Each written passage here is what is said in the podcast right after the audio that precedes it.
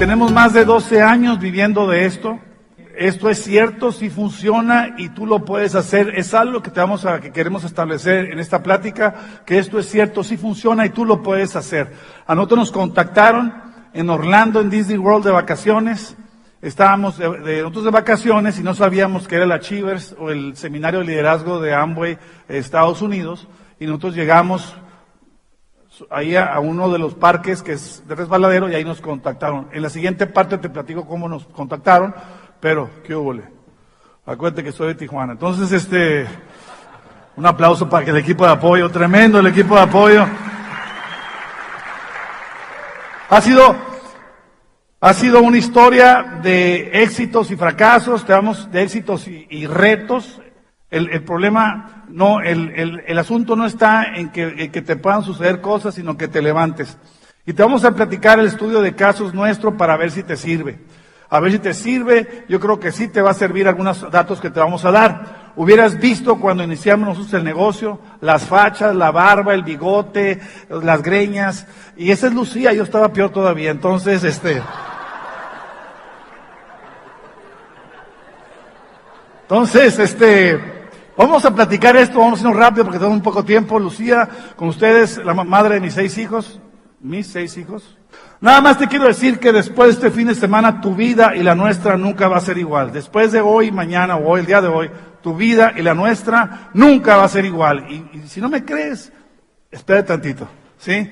Esto va a ser un, un, un este, una, ¿cómo se dice? Un, un, un punto de, de, cambio en tu vida, un eh, abreaguas, y después de este fin de semana va a cambiar. Mira, Lucía, ella es la culpable. Déjame, antes de, que, de, que, inicies, ella es, es licenciada en de Empresas, ella es, estudió finanzas, era, trabajaba en un banco americano, ella número uno en, en un banco que tiene como diligencia con caballos, ese banco, ella era la número uno en la bolsa de valores en todo Estados Unidos. Y se ganaba viajes, bueno, con su pareja conmigo, a Londres, a Bahamas, a Lanai, a muchos destinos del mundo se ganaba viajes, pero como siempre estaba embarazada, pues nunca podíamos ir. Entonces, eh, con ustedes, mi esposa Lucía. Fuimos, sí, fuimos. Ok, un poquito de nuestros antecedentes. Yo soy originaria de Mexicali, una, ciudad muy pequeña, frontera con Estados Unidos, pero donde está un desierto, un calor impresionante. Así es que nada más nací de ahí me llevaron corriendo a la Ciudad de México, donde crecí. Ahí estaba Francisco de chiquito. Nos conocimos algunos años después, ¿verdad? Entonces yo tengo una cuata, ella es cinco minutos mayor que yo. Somos seis en mi familia. Bueno, éramos seis en la familia, pero... Así que es normal, yo no sé por qué la gente se asusta, es normal, es normal. Entonces ahí está mi familia, mis padres, y mi hermana y todo. Te platico un poquito de mi, de mi padre porque para mí me marcó. Él trabajaba en una empresa muy grande, transnacional, como le dicen. Abón. Esas de la. Abón. Sí. Trabajaba en esa empresa como director de operaciones y, eh, y, y, gerente de ventas a nivel nacional y todo eso. Total, eh, ahí donde yo tuve el primer contacto con, con el, el, consumir de, de, la empresa que te paga, ¿no? Entonces en la casa consumíamos mucho los productos del negocio de, de mi padre, y, pero él nos enseñaba mucha, mucha disciplina. Eh, fue muy disciplinado, tuvo muchos éxitos en su vida y sin embargo, pues la carrera se acaba algún día. Entonces eso de, despierta algo en uno que uno va dirigido hacia pues conseguirse un trabajo. Yo me doy cuenta que, wow, mi padre hizo todo lo que él pudo y al fin de cuentas, pues el trabajo de él algún día se acabó. ¿Y qué sucede cuando ya estamos los hijos más grandes? De hecho, yo tenía 16 años, pues nos pusimos a trabajar todos, a trabajar, a moverse. Ya vivíamos en este tiempo en la frontera porque regresó, mi papá, le dieron cambio a la frontera y entonces ahí estaba, yo trabajaba en Estados Unidos y entonces ahí empezó mi carrera y, y me di cuenta que, ¿sabes qué? Puedes apostar toda tu vida a una escalera corporativa y la verdad esa escalera va a tener un fin. Y entonces por eso me marcó mucho la posibilidad de algún día tener un negocio. Y como él siempre hablaba de algún día tener un negocio, se quedó esa tarjeta en mi cerebro. Algún día voy a tener un negocio. Y iba a ver, veía restaurantes llenos de gente, llenos de gente. Y decía, algún día voy a tener un negocio como esto, que la gente esté formada esperando para entrar. Y cuando conozco años después a Francisco y me dice que tiene un negocio, dije, ah, tiene negocio. Eso me encantó. Bueno, entre otras cosas. Entonces, eh, ahí está Francisco. Él estudió ahí en Tijuana Yo decía, nunca me voy a casar con alguien de Tijuana, pero nunca digas nunca, porque es lo primero que va a suceder. Ahí estaba él en la, preparatoria, estudió en una universidad privada en, la, ciudad de Monterrey. Nosotros, mi padre nos, nos pagó todas las escuelas privadas, toda, toda la vida, hasta que llegamos a la universidad, pues tuvimos que pagarnos nosotros las carreras. Pero fíjate, ¿sabes qué? Los retos hacen que crezca uno. Uno está muy a gusto, pero acá hay un cambio en la vida y te hace crecer, te hace cambiar y aprender. Entonces ahí estamos, nos conocimos, eh, Francisco me contactó en la prepa, en un, bueno, ahí me presentó una amiga y luego en un baile de la preparatoria, él me contactó. Dice que no me iba a contactar. No, no, no, no. Yo, yo llegué al baile buscando a otra persona, a otra muchacha. Entonces yo llego, y era ingeniero agrónomo con mi bigote, una preparatoria, bachillerato. Entonces yo veo a la otra muchacha de aquel lado y doy la vuelta a la pista de baile y Lucía me ve, yo no la vi a ella. ¿Y, qué le dijiste a tu amiga? le digo a mi amiga, le digo, ay, viene tu amigo porque me lo había presentado antes y se veía alto, serio, aburrido, fíjate. Y entonces eh, me le digo, ahí viene tu amigo, me va a sacar a bailar y yo muy tímida, muy... Ay, sí, ahí viene, viene, me va a hacer seis chamacos, ¿qué voy a hacer? Y me dice mi amiga, pues baila con él, baila con él. Y pensé yo, bueno, voy a bailar dos canciones, una canción para no ser grosero. Y bailamos dos canciones. Llegué, llego, la veo, me olvidé, la saqué a bailar dos canciones y me sentó ocho años después. Así es que si esa historia es cierta, no cabe duda que... Espérame, espérame, ocho años después la vuelvo a ver sentada con unas amigas y me siento en la mesa de ella, ya, estaba terminando, ya, habías terminado, estabas terminando la carrera o la habías terminado. Y le digo, yo, yo sé qué bailar, como estabas en la prepa, me dice, sí. Ay, sí se acordaba. Entonces, este, y ahí empezó este noviazgo, no fue muy grato el noviazgo porque mi suegra no me quería. Pero bueno. Pero bueno, es la historia de mucha gente, ¿no?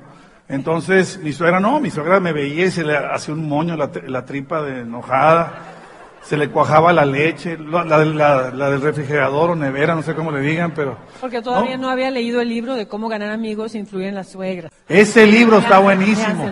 cómo ganar amigos e influir sobre las personas. Debería decir cómo influir sobre la suegra me funcionó con mi suegra. O sea, es increíble. Yo te platico más al respecto. Lucía. Entonces estamos en la boda. Al fin se llegó. Tuvimos tres largos años de novia. Yo me decía, ay, ¿cuándo nos vamos a casar? Nunca parece ser ahí. Ahí estaba. Cuando yo vi el plan, yo trabajaba en el banco. Terminé la carrera en San Diego eh, de, finanzas. Bueno, administración de empresas con especialidad en finanzas. Y trabajaba en el banco en lo que es bolsa de valores la verdad me apasionaba mi trabajo, no tenía vida, pero ya sabes, esa era mi vida y la gozaba. Y entonces, cuando vimos el negocio, nosotros trabajábamos 12, 14 horas diarias, así es que si tú estás buscando gente que tenga mucho tiempo, tenemos, tendrás esperanza si encuentras a alguien como nosotros. Él trabajaba 12, 14 horas en una empresa propia, con más de 30 empleados, y yo tenía, pues, más bien el trabajo me tenía a mí, y de, de sol a sol trabajando. Entonces, eh, no teníamos tiempo y eso es lo que andábamos buscando. Excelente. Entonces, nos vamos de viaje a, Orlando, a Disney World. Habíamos planeado ir a Disneylandia, al Disney World allá. Era un sueño hecho realidad. 30 mil personas trabajando en un parque, bueno, en un área donde había cinco parques, 12 hoteles. El señor Walt Disney tiene un sueño grande. Él muere antes de inaugurar el parque. Y en la, imagínate, en la inauguración estaba la, mesa de honor con todos los dignatarios y la viuda, recién, recién viuda, pues ahí en la inauguración, y voltea el director del parque de Disney World, le dice a la viuda, ¿cómo siento que su marido no haya podido ver este momento? Y voltea a la viuda y le dice, usted se equivoca, gracias a que mi marido lo vio, usted tiene el trabajo que tiene ahorita. Esa es la visión. Esa es la visión de tú poder, es la fe en algo que, que, que es la fe en, algo, ¿no? Que tú puedas creer para poder crearlo. Es lo primero que debes de tener en este negocio, la fe, la visión de dónde vas a estar, dónde vas a lograr. Nos fuimos a Disney World y estábamos, este, pues, eh, haciendo fila para, en un resbaladero y yo por dentro estaba, mándame algo, yo creo que, esas mis que mi vida sea como estas vacaciones, yo quiero que, que estar así. Y, yo estaba acá, ya sé que no soy una de tus ovejas más blancas, estoy media pintita, pero este, íbamos en traje de baño avanzando, era uno de esos parques de resbaladeros de agua acuáticos, y avanzando, mándame algo, Diosito, que mi vida sea así. Si vas a pedir, pide bien. En eso se voltea un, un moreno, un negro grandote así, y me dice en inglés, Tu cara me es familiar, yo te conozco a ti. Dije, "Ah, tanto que me he cuidado, dije, y este guato. Sí. Él estaba en el negocio, me estaba contactando. Él me estaba contactando al negocio y, ya nos hicimos amigos. En la parte de la tarde te voy a decir cómo, cómo nos contactó y todo eso, pero él nos contactó en el negocio y no sabía de qué me estaba hablando y, y cómo se llaman Francisco y Lucía Lugo y de dónde son. Pues somos de México y tú. No, yo soy de Alaska, me dice. Si vas a pedir, pide bien. De- Alaska. Nosotros de, de Tijuana, de México, en Orlando. Nos contactó en traje de baño. Y dice, y no nos dijo, ay, ¿a qué te dedicas? Tengo una distribuidora, una exportadora. Yo, tam- yo tengo una distribuidora, me dice. Ah, qué padre. Y este, y, y de placer o de negocio, no, pues de placer. Y él dice, no, de las dos cosas, yo de las dos cosas. O sea, iba como nuevo plata, 12 meses, eres fundador, platino fundador, y te pagan un bono y el viaje y todo pagado, el avión y todo. Y nosotros pague y pague. Es muy diferente viajar pague y pague a, a viajar de gorra, ¿verdad? ni quien le corra, ¿verdad? Entonces, este, entonces él nos contactó, me dice, cuando llegues a Tijuana, háblame por teléfono, le hablé, nos fuimos a, a- me habló y me dice, hay una reunión, no tengo tiempo de, de ir, eh, de ir ahorita a California, ¿por qué no vas? Va a ser en San Diego, California, en el, el área del mar, donde está el hipódromo, en la playa, y en el hotel fulano de tal, ahí ve y diles que vas de mi parte. Entonces yo llego a la reunión, me voy solo, pues yo, yo decido.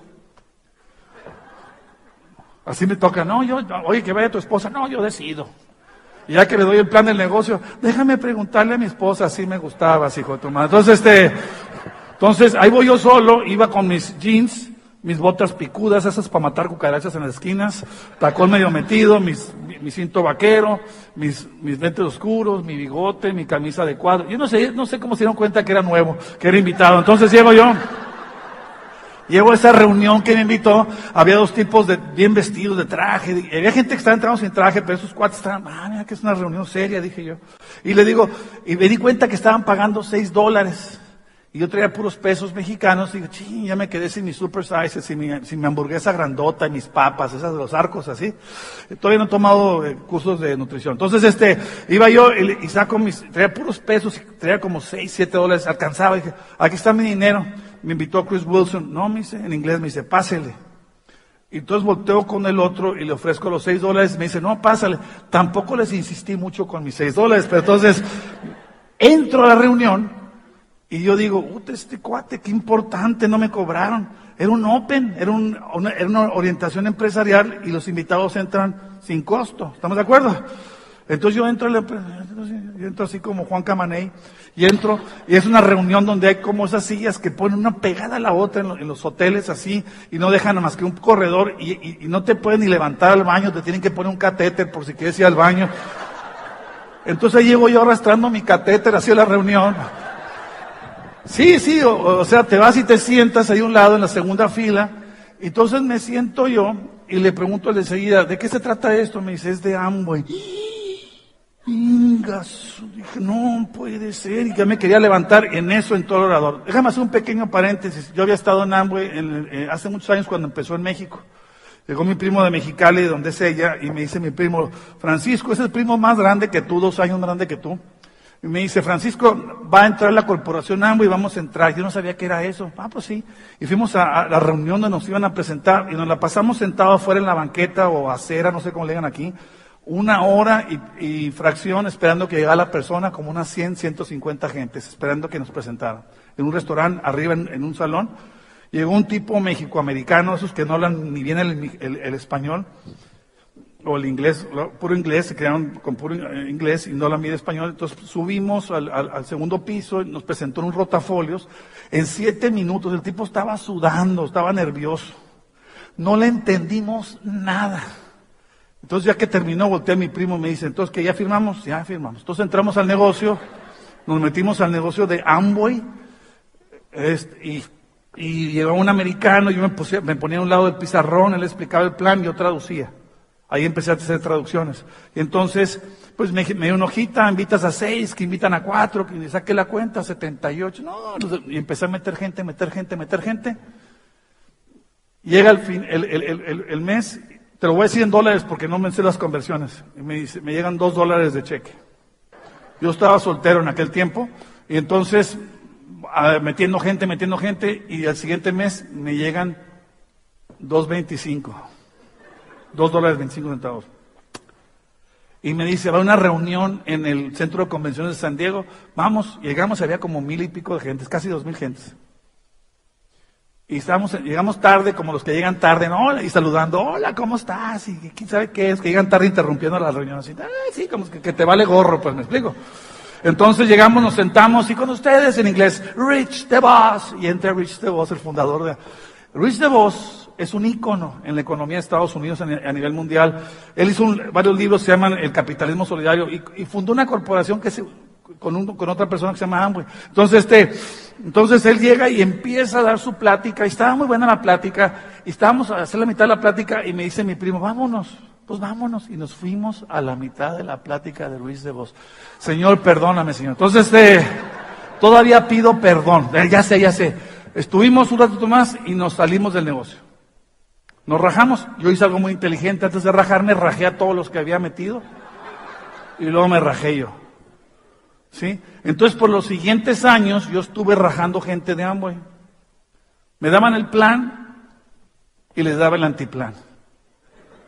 Yo era el cocodrilo. Yo era un cocodrilo, le decimos a los negativos allá, aquí también. Bueno, pues yo era el secretario general del sindicato de cocodrilos, para que me entiendas. ¿Sí?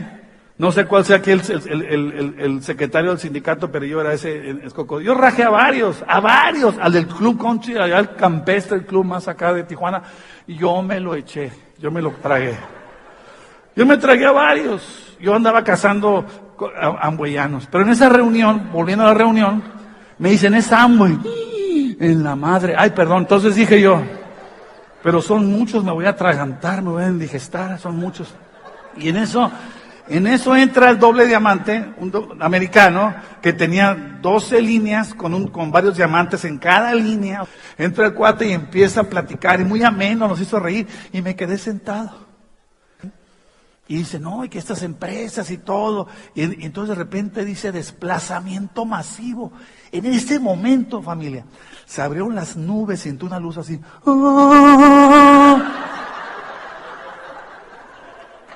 Me quedé así, ¿me explico? Espérame, espérame, espérame, espérame, espérame. Y empieza y que desplazan. Y lo que andaba buscando, porque yo no canto como Bruno Mars, no sé si tú cantes como Lady Gaga, ¿cómo le hago para obtener regalías? Ay, dije yo, esto es lo que yo quiero. Este, entonces estaba así, y no, y que esto, y, así Entonces yo salí de esa reunión, salí con dos tablas de piedra, con la barba blanca y todo, salía así, con el viento en contra, salía así. La zarza ardiendo, familia, la zarza ardiendo. ¿Me explico? Espérame, espérame. Y afuera me agarra el metiche que me dijo, dice Sam, güey. Entonces me agarra, me dice en inglés, Francisco, vente para acá. Y me lleva con el Dennis, ¿te acuerdas del diamante? Y me lleva con su diamante. Me dice, Francisco viene por primera vez la persona que, ah, sí. La persona que lo invitó no vino. Y me dice el diamante, ¿quién te invitó? Me invitó Chris Wilson. Pero no está, dice el otro cuate. Y le dice el diamante, permíteme. Este, Chris Wilson de Alaska. Pero no vino. Permíteme, le dice. Es que, eh, la persona que te invitó, pero no está aquí. Permíteme, le dice su diamante a él. Yo no era tonto, era nuevo, pero no era tonto. Este me quería piratear, ¿estamos de acuerdo? Pero el diamante me protegió con su ética. Y yo sí me di cuenta. Que a pesar de que no iba a quedar en su grupo, me estaba protegiendo con su ética. Eso se me hizo muy interesante. Me llevó con el doble diamante.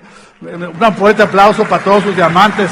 Entonces, me lleva, me lleva con el doble diamante y se voltea y, me dice, ¿quién te me, invitó Chris Wilson de Alaska? Me dice, Ah, perfecto, me dice. Ah, y entonces estoy platicando y le digo, pero si yo entro, entro en, Estados Unidos, porque en México nada más hay 200 productos. Y se empieza a reír un americano. Ja, ja, ja, 200. Y el, doble diamante voltea y se le queda viendo, tú estaba, ja, ja. Estatua de sal, así me explico.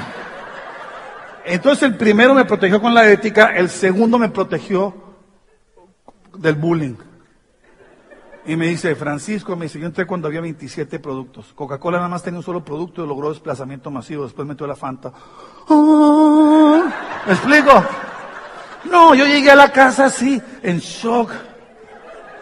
¿Cuál casa? Era un departamento, tenía tres puertas. La de la entrada, la de la recámara y la del baño. Bueno, la del refrigerador también. Eran cuatro puertas. Entonces, era una cosita, o sí, una cosita. Era una monjita, una madrecita así chiquita. Entonces, este, llego yo y, y, y Y, Lucía, Lucía, Lucía, y Lucía. Pues cerca. Entonces, y ese fue nuestro inicio. Nos manda, nos manda una reunión. Nos manda una reunión. Y este, nos manda, este, al día siguiente había una reunión en la casa de la, de la, de la hermana de Lucía. Lucía es una cuata, tiene una cuata y está casada con un americano. Es un, es un, es un animal así de este tamaño. Sí, pues.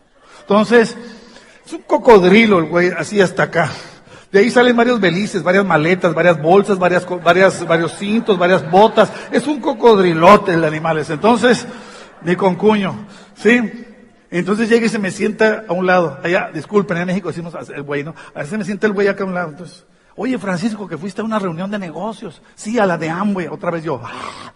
Y él había estado hostigado por un compañero de cuarto de la universidad. Ah, sí, qué interesante. Y se fue. Yo seguí en su casa, en su televisión, moviendo la televisión. Ya ves cómo somos así de confianzudos. estamos Y no, no me di cuenta cuando se levantó. Alcancé a ver la cola que entró a la cocina. Ves que el cocodrilo. Y, y entró con Lucía. Sí. Entonces llega y me dice, ¿ya supiste en qué negocio va a entrar tu marido? Y le digo yo, no, ¿en cuál, en cuál? Me dijo, en el de Amway. Na, na, na, na. Y yo ni había escuchado, bueno, el nombre me sonaba, pero no- nunca había escuchado nada de la industria, nada. Le digo, que ni crea que voy a entrar. Pues nada más. Ay, Pues, cómo somos influenciables, ¿verdad? Y entonces, pues la verdad me bloqueé. No quiero escuchar nada. Además, yo estaba feliz con mi trabajo. Incómodamente cómoda, ¿verdad? Pero bueno, lo cierto es que al día siguiente le hablan por teléfono, el muchacho que de Alaska, que lo mandó a la conferencia, habló para dar seguimiento. Y estábamos en el departamento, me acuerdo, y, le, y me estaba tratando de convencer, no, que esto está buenísimo, que la verdad, que deberíamos de hacerlo. Y suena el teléfono y era este muchacho. Y a mí me estaba tratando de convencer y se voltea por el teléfono y le dice, ah, no, yo estuve en eso, eso es lo de Amway, eso no funciona.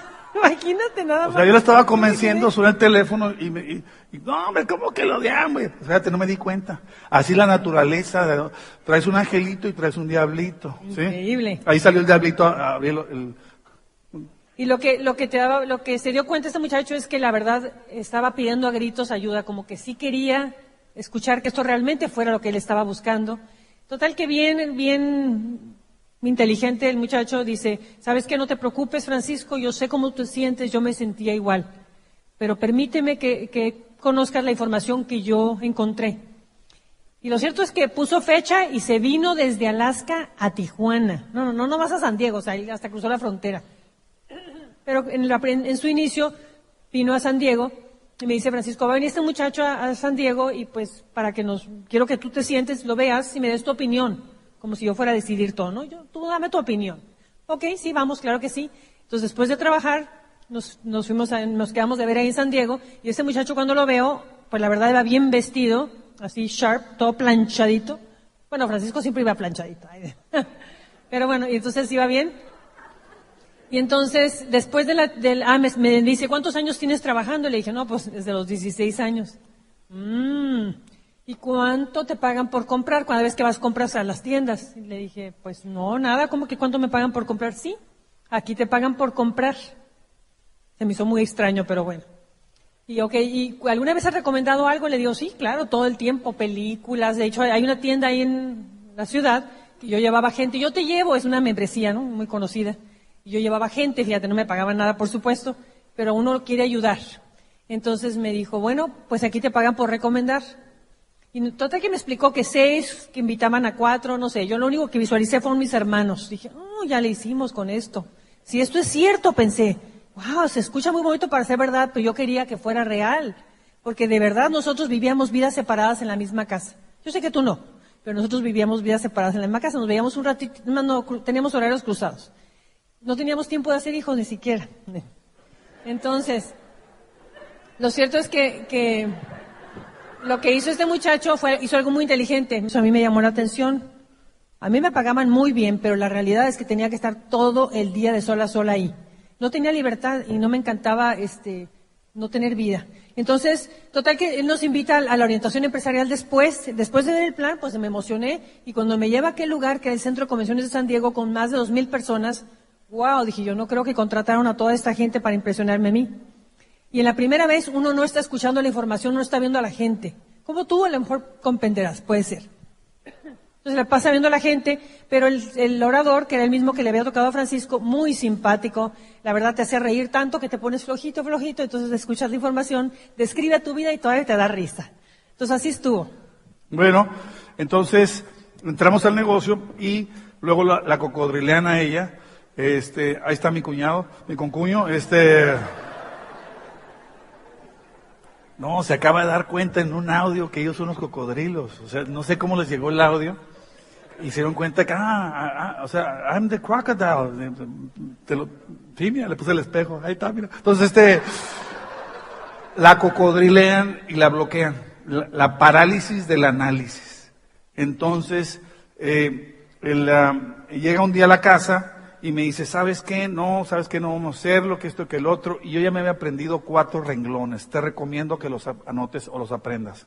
Me dice, ya me dijo que esto no funciona, que no, que no, que, no es cierto, que está, que está saturado. Entonces yo le dije, mira, yo voy a hacer el negocio, la mesa de por medio. Yo voy a hacer el negocio, yo voy a ganar dinero y tú me vas a ayudar a gastarlo. Nada más apóyame. Pero es que me dijeron que no, que la tía entró y no le funcionó. Yo voy a hacer el negocio, yo voy a ganar dinero y tú me vas a ayudar a gastarlo. Pero es que me, dijeron que no hay diamantes en Tijuana, que eso es unos... Yo voy a hacer el negocio, yo voy a ganar dinero y tú me vas a ayudar a gastarlo. Pero es que me dijeron que no, que no funciona, que está saturado, no, no podemos, nunca nos vemos. Yo sí voy a hacer el negocio, yo voy a ganar dinero y tú me vas a ayudar a gastarlo. Total que se enojó y se fue Lucía. Y, y volteó y le digo, yo voy a hacer el negocio, voy a ganar dinero y tú me vas a ayudar a gastar. Ahora, siempre la mesa de por medio se movía para acá, yo me movía para acá, se movía para acá. Sí, eso, eso es, clave, apréndetelo, apréndetelo, apréndetelo. Entonces ella se, se fue, sí. Ella, ella se fue. ¿Y qué estuviste pensando? Admítelo, diles, diles, diles. Pues me di cuenta que estaba muy apasionada, que aparentemente, pues se veía como que sí iba a hacer el negocio. A lo mejor y sí ganaba dinero porque todo lo que había hecho le había ido bien. Y dije, y me quedé pensando, si no le ayudo, no voy a estar para gastar. Fíjate, fíjate, si funciona familia, deja, deja que, es como, es como, es como la doble X, te la tomas y dale tiempo, dale tiempo, ¿verdad? Así es esto, así esas frases son poderosas. Entonces, pues ahí está nuestro primer bebé, parece que el que parí fui yo, ven nada más. Ven nada más. Casuma. Entonces, ahí está, desde chiquito tragaba mucho, este, eh, estamos sentados con Luis Chávez, eh, es mi diamante, un fuerte aplauso para mi diamante. Entonces, imagínate que aquí está sentado Luis Chávez y Lucía así embarazada del segundo. Oye Luis, ah, porque ella se quería comprar unos departamentos para que cobrar rentas y en Estados Unidos, pues iba a salir a trabajar y dije, no, pues como para tener una renta, no, dice, son, son tres departamentos o cuatro, yo, yo voy a ser el que voy a destapar el baño o, voy o yo voy a ser el que voy a una, una, una inversión son 20 para arriba, le dije yo. Mi familia se dedica a eso. Entonces, le, le digo, eh, vamos hablando con Luis Chávez. Dicen que hay una cosa que se llama consultoría. Total que está sentado Luis Chávez y yo platicando así, y Lucía embarazada. Oye Luis, ya tenemos más de dos años y medio en el negocio y, y, estamos leyendo, estamos escuchando audios, vamos al seminario y no avanzamos. Y aquel que tiene cara de plato ya llegó al 21. Dime, ¿qué tengo que hacer? Y Luis me dice, mira Francisco, porque ya estoy cansado Luis, ya estoy cansado de veras. Hacemos todo, vamos a las reuniones y doy planes y no avanzamos. 9% 12, 9% 12. Dime. Mira Francisco, porque ya estoy cansado Luis, de veras, ya estoy cansado, estoy harto, mira Lucía está embarazada. No, no, no está embarazada, así es ella. Entonces, este... O sea, mira aquel que tiene cara de fierro, ya calificó, está más feo que la parte de abajo de un carro, ya es platino. Que, fíjate nada más el casito que era. Dime, dime, mira Francisco, porque ya estoy cansado, de veras Luis, ya estoy cansado. Y en esto como que pasé saliva. Y, Luis me dice, hazme caso. hazme caso. Wow, qué concepto tan interesante, ¿verdad? Hazme, apúntale, hazme caso atentamente tu platino, zafiro, esmeralda y o diamante, doble diamante. Hazme caso, apúntale, apúntale ahí. Entonces, Fíjate nada más, fíjate nada más. Entonces, le hicimos caso y al, mes siguiente, ¡pum! 15%. Yo no quería cruzar en el seminario aquí. Qué vergüenza, mi gente se va a dar cuenta que todo este tiempo no era 15%. No, no, no, no, no. Y el cubano que era mi, ah, porque nosotros registramos en México. El cubano, no, ¿qué pasó? Que tú que el otro. Nos hizo pasar a fuerza. Entonces, los 15% y agarra una mata que estaba así, así cruzas y cruzé con la mata así en el escenario, así. No, hombre, el grupo estaba brincando. Ya sabían que no éramos 15, el grupo ya sabía. Y estaban emocionados. Ese mes metimos un chorro de mucha gente, mucha gente, auspiciamos y pum, 12%. Le digo, oye Luis, en la siguiente consultoría, pues llegamos al 15 y metimos más gente en momentum y, y caímos al, al, al, al, 12. Me dices que no está cerrando. ¿Eso qué es? Hay que cerrar mes. ¿Y cuándo se cierra? Desde el día primero. ¿Cómo se cierra mes desde el día primero?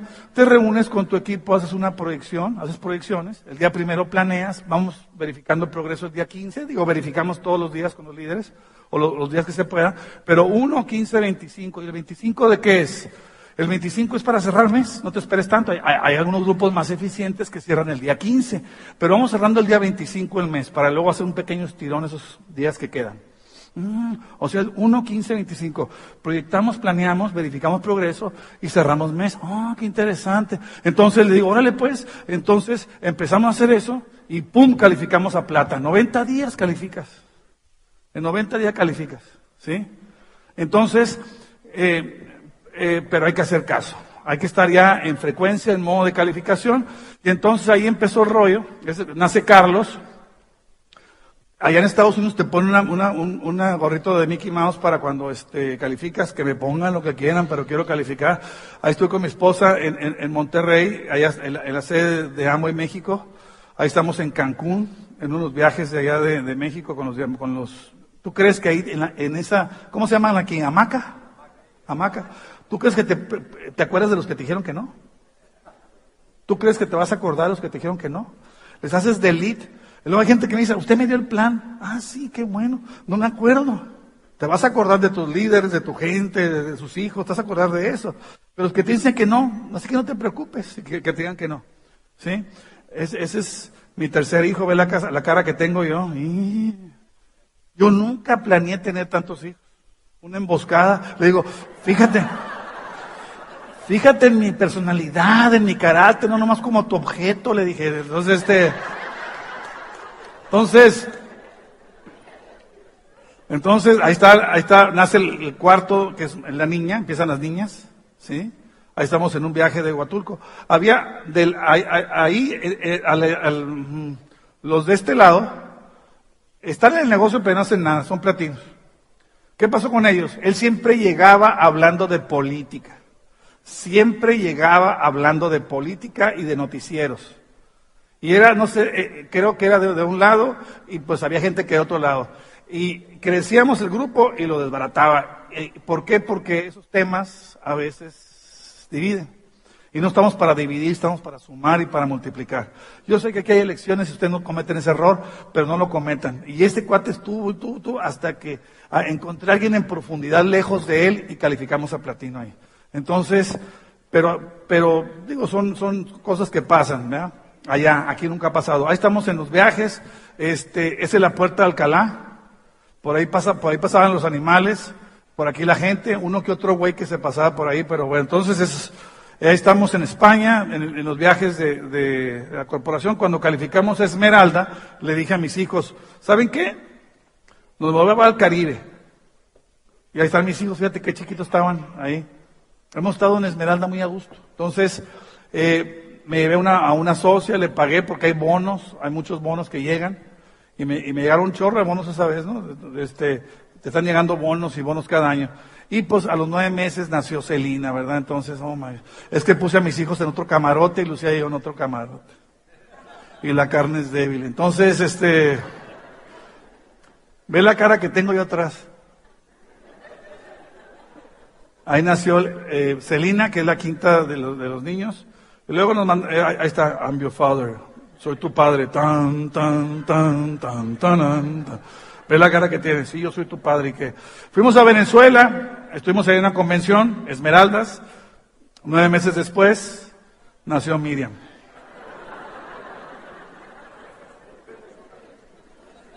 Mm. Ahí están mis tres hijas. Sí, ahí están. Ha sido una bendición. Eh, eh, no, no es Cali, es, es, es, Jamaica y es Niágara. Y este, ha habido muchos viajes. Entonces, ahí están, son la razón por la que hacemos el negocio, ya están de, esa edad.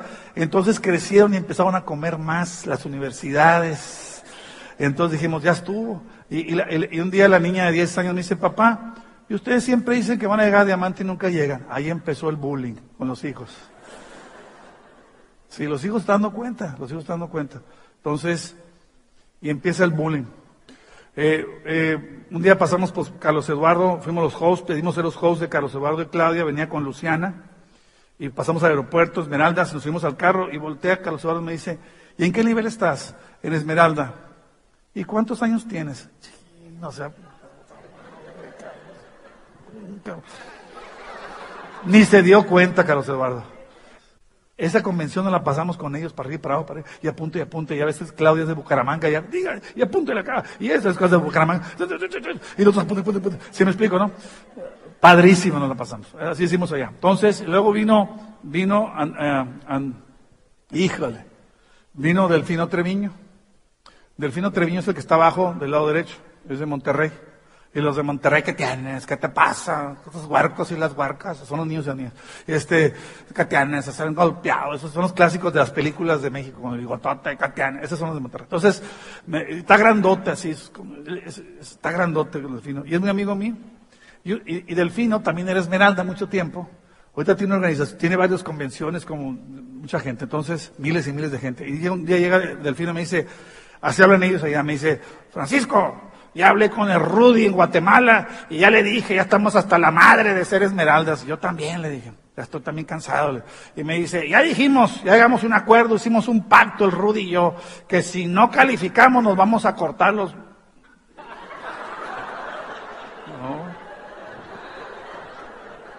Ahí se le echan, dije yo. Espérame, espérame, espérame. Entonces, entonces, Delfino, Delfino califica y Rudy no califica y le habla a Guatemala y el Rudy no contesta el teléfono. Pero entonces Delfino tiene un viaje a Guatemala y le habla de Guatemala y el Rudy no reconoce el, el, teléfono y contesta. Rudy, Rudy, sí, Rudy, habla Delfino Treviño. Dice que se escuchó silencio, silencio. Después como de 10 segundos, así dice, Delfino, dame más tiempo, dame más tiempo, dame... Ah, me tocó ser, yo pedí ser host de Delfino de Rebeca. Entonces yo estoy aquí, aparente, ya cuando la última plática les va a entregar un reconocimiento, yo estoy aquí con la placa de reconocimientos, y ya, está terminando Delfino, y le dije, platica esa historia, y Delfino platicó la historia, y enfrente de tres mil, dos mil y pico de gente en Rosarito, dice, ya le dije a Francisco Lugo que si no califica se los voy a cortar. Y se rieron, y como es mi gente, pues se rió más. Ja, ja, ja, sí, sí. Y se los voy a cortar con este corta uñas. Y, y, aquí se lo entrego. Dice, si este año no califica, se los voy a cortar. Con, y yo así, toda la gente, ja, ja, ja. Ten tu pinche reconocimiento. Le dije, entonces este, entonces me, masacró. Luego, hizo muy buen trabajo y lo invitan al, nosotros somos de Visión Global en Estados Unidos, hizo una convención en Las Vegas, 10 mil gentes, el auditorio lleno. Y, yo estoy sentado como esmeralda con los pies cruzados y Delfino acá plática y plática así. De, ya le dije a Francisco, enfrente todos, así las pantallas grandes así y me, y me, enfocan a mí. Ya le dije a Francisco luego que si no trabaja, que si no califica este año, se los voy a cortar con, los, con el corta uñas y yo. Y todos, ja, ja, ja, ja. Entonces yo siempre he sido muy, muy de, de dar, ¿cómo le llaman aquí? Carrilla, ¿cómo le llaman aquí? De estar este, eh, carrilla, que, que, bromear con alguien así, bromearlo, así. Y pues me quedé así, así. Entonces ahí empezó el bullying. Andrés es muy mendigo también. Entonces, me pedí, pedí pasar de ser host de Andrés, y Andrés va a Tijuana, a Rosarito, la convención, Andrés y, Lorena, y ahí andamos con ellos. Para, y Andrés le gusta comer en todas partes. Es, es, es, es un chef. Y le encanta comer. Y andamos con él. Entonces en la mañana yo me voy a, desayunar con Luis Chávez y, y, y, Luis, yo tengo aquí el mapa, Luis, mira, este es el mapa, todo eso, estamos trabajando. Llega Andrés y Lorena, nos podemos sentar y se sientan y en cuanto se sientan se dan cuenta que estamos en consultoría y se quieren levantar y Luis Chávez le dice, no, no, quédate, quédate, quédate, quédate. Y le dice, mira cómo ves, esa es la organización de Francisco. Y yo me quedo así y Andrés, ¿Mm? Sí, los grupos los tiene, lo que le faltan son los huevos.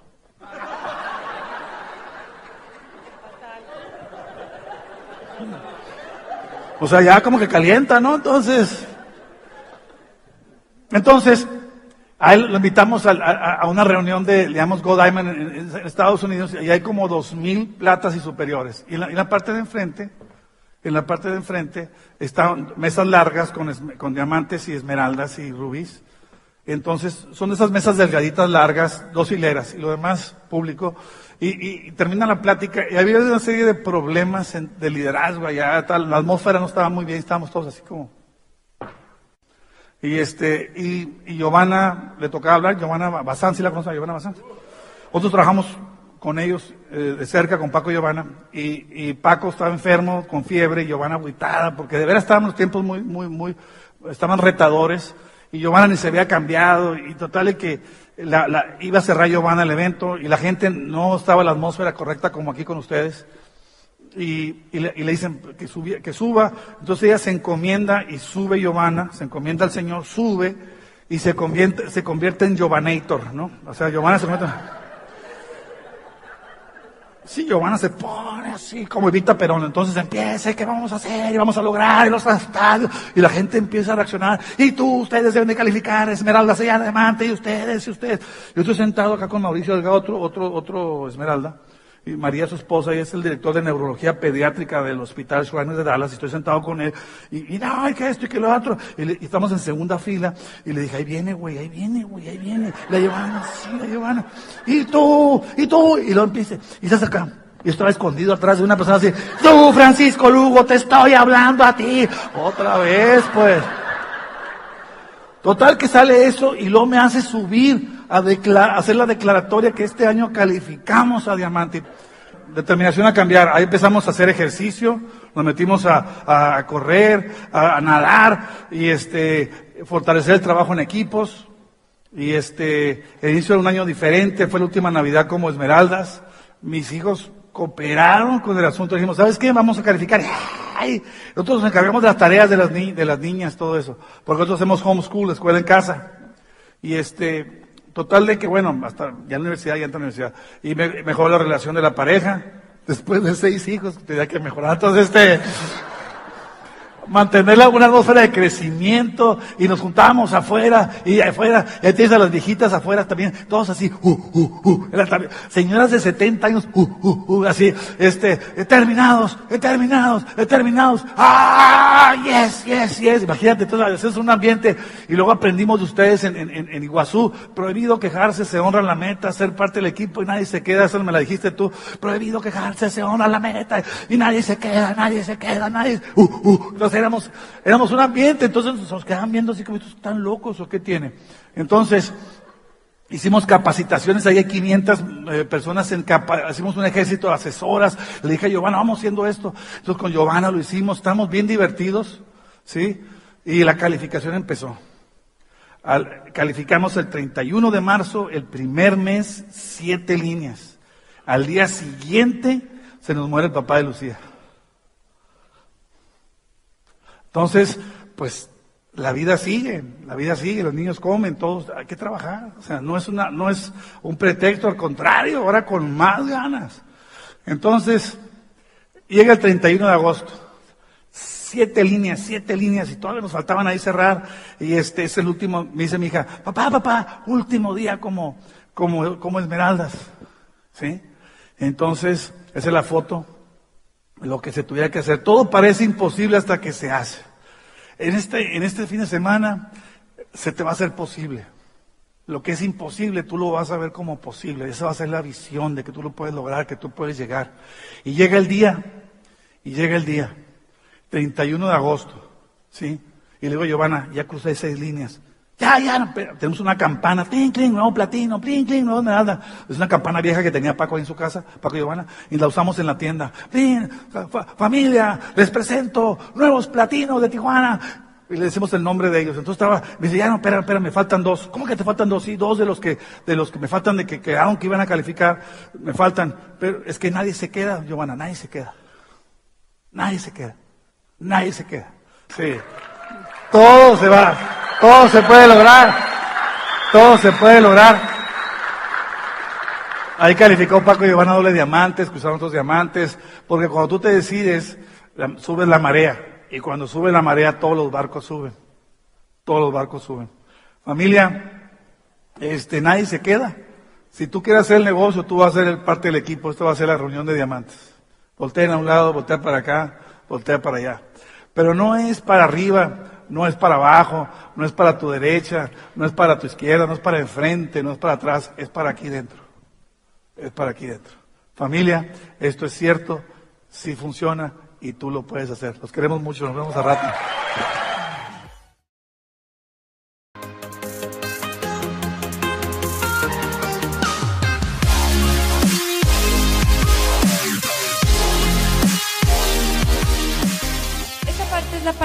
Que supuestamente se llama técnica. Entonces, em, yo estuve, o sea, se supone que en, que en las convenciones hay una parte donde los oradores cuentan su historia y otra parte donde hablan de técnica.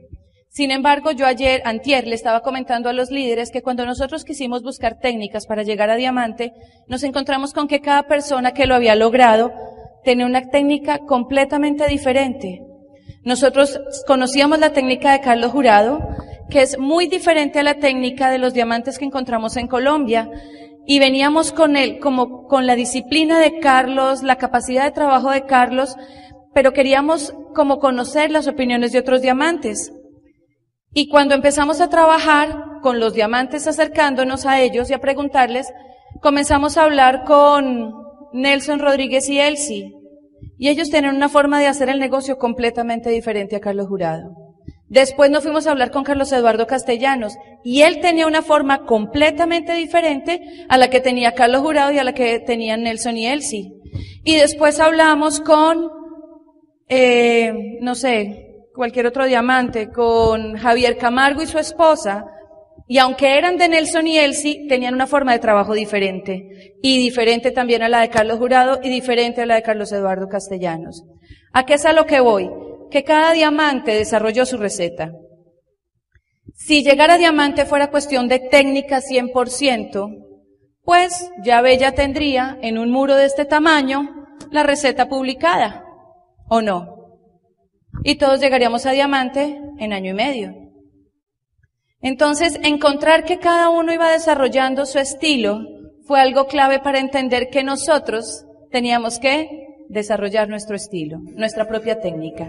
Yo le decía, le preguntaba a los líderes, o les pregunto a ustedes, ¿quién de aquí tiene más de un hijo? Papás, ¿están de acuerdo conmigo que ustedes no pueden ser exactamente los mismos papás para un hijo que para el otro? ¿Sí lo han, lo han notado? O sea, los hijos son diferentes por su temperamento, por sus necesidades, por su forma de ser, ¿verdad? Entonces es, es muy normal que, así como un hijo es diferente al otro, un diamante sea diferente al otro. Es más, tú como diamante, como esmeralda, como zafiro, cuando ya comienzas a tener varias organizaciones, te vas a dar cuenta que una organización es muy diferente a la otra, que el diagnóstico de esta y las necesidades de esta son muy diferentes al diagnóstico y las necesidades de otra organización, de otra pata. Entonces, aunque en tu casa rigen los mismos principios para tus hijos y rigen eh, como las mismas bases, al momento de hacer las cosas en el día a día tienes que cambiar un poco entre un hijo y otro. Lo mismo va a pasar en este negocio. Tú vas a tener normas y reglas para trabajar tus grupos, digamos que principios, ¿no? De ética, de, de ciertas cosas, de ayuda, de, pero al momento del día a día vas a encontrar que en una organización vas a hacer cosas muy diferentes, incluso contrarias a las que haces en otra. Entonces, ¿qué es lo que quiero que entendamos? Que no hay cómo darles una técnica. No tenemos una receta para darles. No tenemos una receta para darles. Vamos a contarles qué es lo que a nosotros nos funcionó, qué fue lo que descubrimos en el camino y qué es lo que pensamos que puede servir para ustedes al momento de hacer este negocio. ¿Ok? Entonces, borren la palabra técnica y dejen la hoja en blanco para lo que vamos a empezar y escriban mucho de lo que vamos a contar. Lo primero que entendimos es que era necesario empezar a pensar diferente. Este es un negocio que te forma. Estás en un negocio de formación, no estás en un negocio de productos, estás en un negocio de formación. ¿Por qué pongo esto? ¿Por qué pongo estos engranajes? Porque aunque Amway ya funciona y es la empresa con la que nosotros nos asociamos, y también tenemos el engranaje verde, que es el equipo de apoyo que está en plan de educarnos y enseñarnos. Fíjense que ni Amway ni el equipo se tocan si no hay un engranaje en la mitad, el engranaje negro. Amway ya funciona, funciona hace 60 años, contigo o sin ti, conmigo o sin mí. A la vez tienes un equipo de formación de gente que ya ha hecho que este negocio le funcione. Pero estamos hablando de tu negocio. Así que hay que poner un engranaje en la mitad. Que ese engranaje en la mitad vienes a ser tú. Y es el que logra que se genere el movimiento en conjunto para que los tres puedan andar. Si tú no asumes ese papel, el negocio no te va a funcionar a ti. El negocio le funciona al que logra engranarse con Amway y con su equipo de apoyo, su equipo de entrenamiento y pone a girar todo el sistema. Pero tú eres la pieza fundamental, ¿ok? Entonces, ¿qué aprendimos? Que había que pensar diferente. Este negocio es un negocio de formación. Es un negocio parecido al golf. ¿Quién de aquí juega golf o conoce los, los, los, más o menos los principios del golf? ¿Alguien? Bueno, les voy a contar, ahí hay alguien. El golf es un deporte un poco diferente al resto de los deportes. Normalmente cuando tú juegas deportes como básquetbol, como fútbol soccer, como fútbol americano, tú tienes un equipo.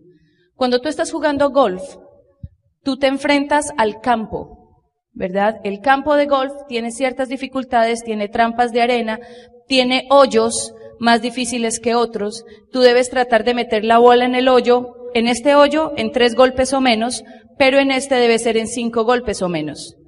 Y no importa lo hábil que tú seas, cada vez que te enfrentas a un campo nuevo, encuentras que eres tú solito contra el campo.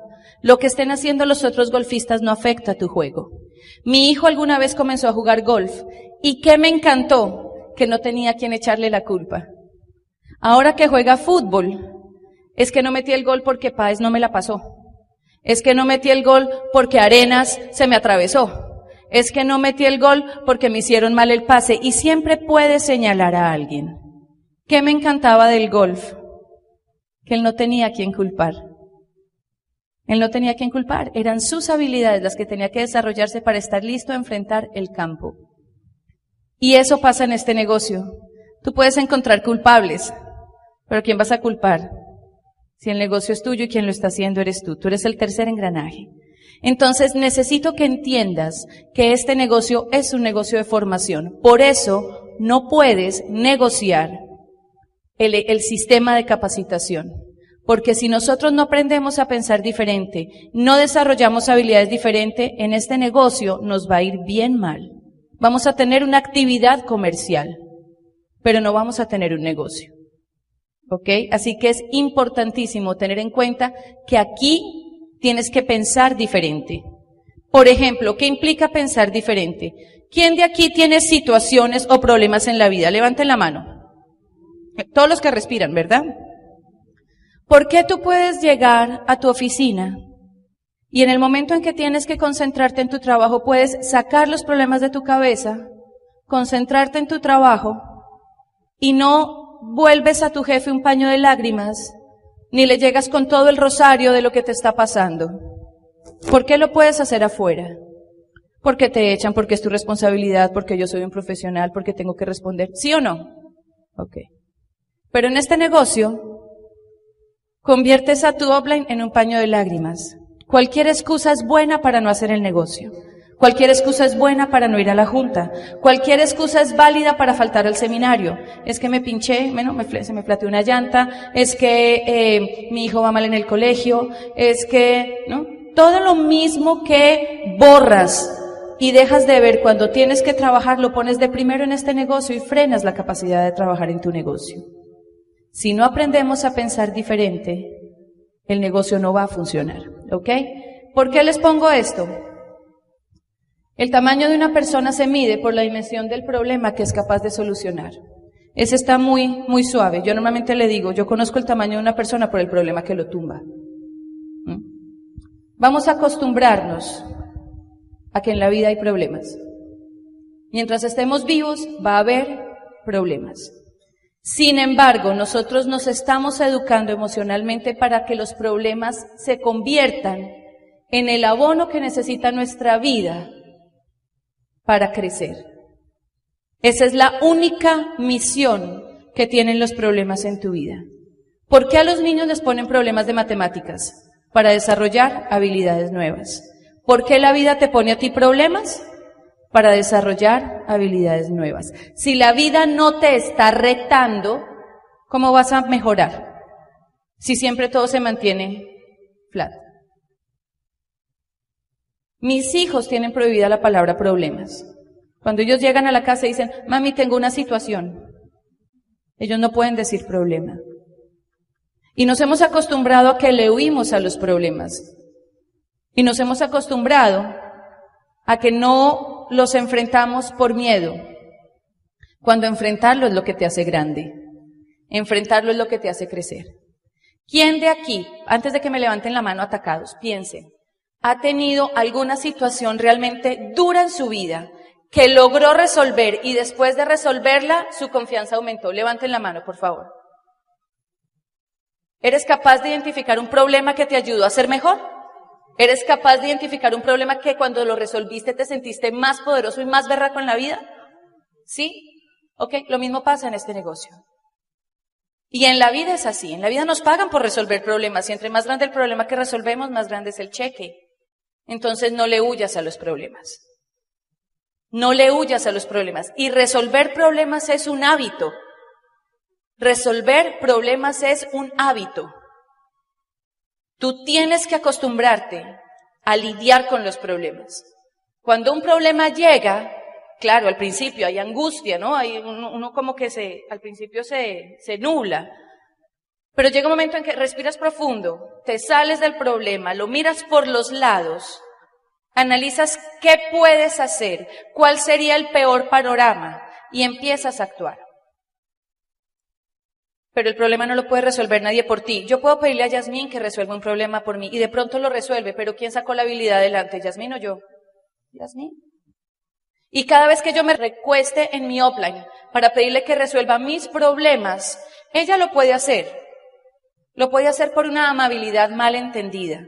Porque si ella entiende el negocio y mi diamante lo entiende y por eso jamás Carlos y Yasmín nos han resuelto un problema, ellos entienden que no pueden hacerlo por nosotros porque nos están atrofiando. Los que son padres lo saben. Entonces yo quiero compartir con ustedes la frase que se ha vuelto mi lema.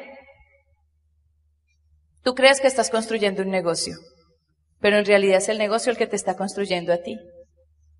¿Quién ya se dio cuenta que este negocio lo forja uno sí o sí? ¿Quién ya se dio cuenta? Cuando tú te sales del negocio, y se lo estoy diciendo especialmente a los nuevos, los no, tan nuevos lo pueden tomar también. El día en que tú decidas rajarte del, negocio, te vas a acordar de mí y ojalá te acuerdes de mí. El día en que tú decidas rajarte del negocio, ten presente que no te rajaste porque te dijeron que no. Te rajaste porque te faltó la berraquera para enfrentar lo que tienes que mejorar en ti y que el negocio está evidenciando. No es amable lo que te estoy diciendo, pero pocas actividades afuera te enfrentan con lo que tienes que cambiar. Pocas actividades afuera te ponen en evidencia los errores que tienes que, o sea, los errores que tienes y que tienes que cambiar para ser mejor. Este negocio te habla a la cara. Los libros te hablan directo a donde debe ser. Por eso es tan importante que entiendas que el negocio te está moldeando y que estás en un proceso. Y si lo entiendes como un proceso, no te angustias. ¿Quiénes han sido mamás? Otra vez, levanten la mano. Cuando uno está embarazado y todos los olores le causan mareo y le, dan ganas de, de trasbocar, pues sí, es aburridor, pero uno sabe que no es por siempre, uno sabe que es parte del proceso. Cuando subes de peso, sí, es aburridor, pero tú lo entiendes y lo asumes porque es parte del proceso. Cuando tienes niños chiquitos y están entrando en la adolescencia y se están volviendo insoportables, tú no puedes renunciar a ser el papá de los muchachitos ni puedes regalar al muchachito. Tú sabes que es parte del proceso. Cuando tú tienes claro cuál es el final y entiendes que estás pasando por un proceso, no te desesperas, lo asumes como una etapa del proceso. Entonces, que te digan que no es parte del proceso, es parte de hacer este negocio. Si te vas porque afuera te están diciendo que no, no has entendido el negocio. Es parte del proceso. ¿Algún vendedor de seguros acá? Bueno, ¿tienen, ¿tienen gente que después de hacerle toda la exposición no te compra el seguro? ¿Y entonces te vas a dejar de hacer lo que haces? Señores, ¿quién en alguna fiesta sacó a bailar a la niña más linda de la fiesta y le dijo no gracias? Levanten la mano. ¿Y se fueron de la fiesta? Sacó a la fea, pero bailó toda la noche. Gente, por favor, somos adultos. Somos adultos. Entendamos en qué estamos. Que se raje la gente. ¿A quién se le han caído patas? Yo tengo un máster en eso. Los que están aquí tienen un máster en eso, tal vez por eso están acá sentados. Entiende que el negocio trae el paquete completo.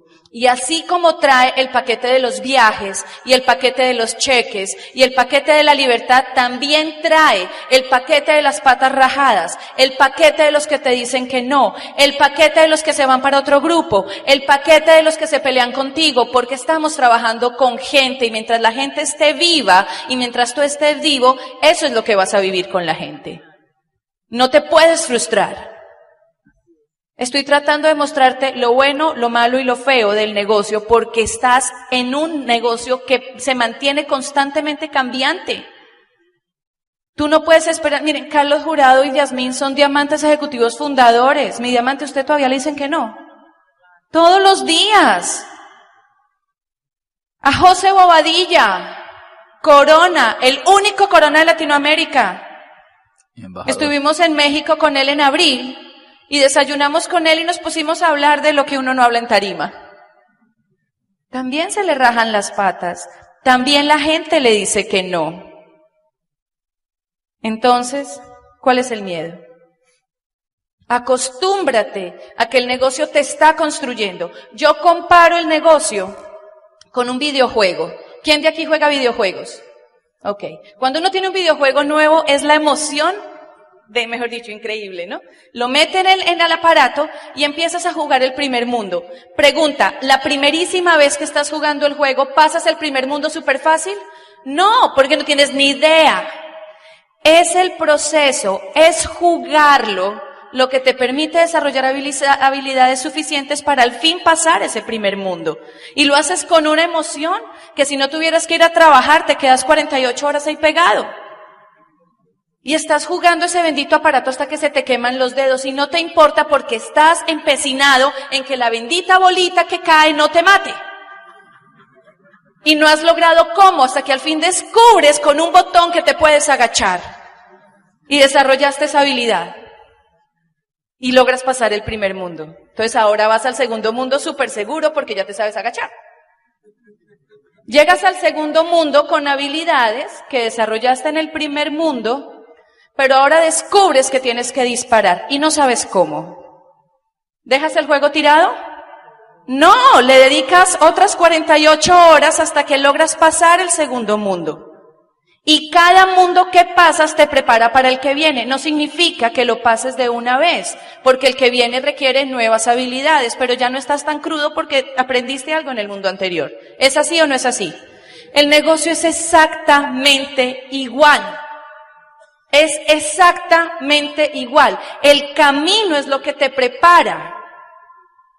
Cuando nosotros calificamos diamante, nos dimos cuenta que éramos más fuertes, no porque ahora teníamos un pin de diamante, éramos más fuertes porque habíamos recorrido un camino que nos fortaleció.